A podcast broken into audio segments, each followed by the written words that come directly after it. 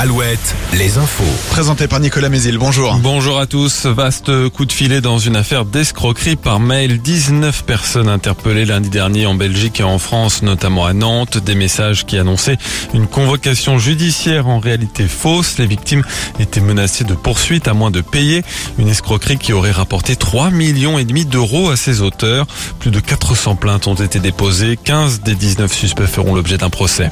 En Loire-Atlantique, le décès de deux cyclistes hier à quelques heures d'intervalle, là à la Chevalerie, un homme de 46 ans, un autre un blanc, un homme de 72 ans en vacances dans la région et qui lui participait à une course à vélo.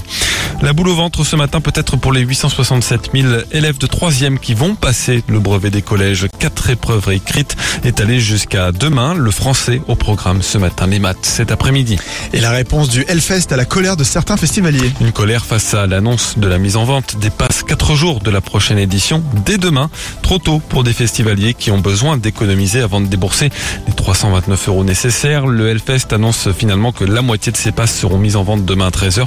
L'autre moitié à la période habituelle entre septembre et octobre. En foot, les Bleuets se rapprochent des quarts de finale de l'Euro Espoir. Ils ont battu la Norvège 1-0 hier soir. Prochain match mercredi contre la Suisse.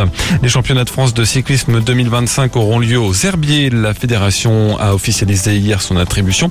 C'est la quatrième fois que la compétition se déroulera en Et la première depuis 2015. C'était alors Chantonnet qui avait accueilli les coureurs. Hier, le breton Valentin Madouas a remporté l'épreuve sur route marquée par une chaleur qui a décimé le peloton.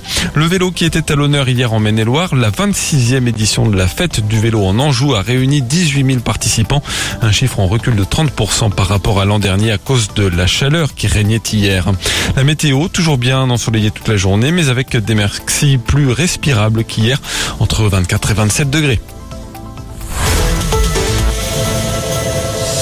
Alouette, Alouette, le 6-10 Le 6-10. de Nico et Julie. Demain, journée un petit peu spéciale.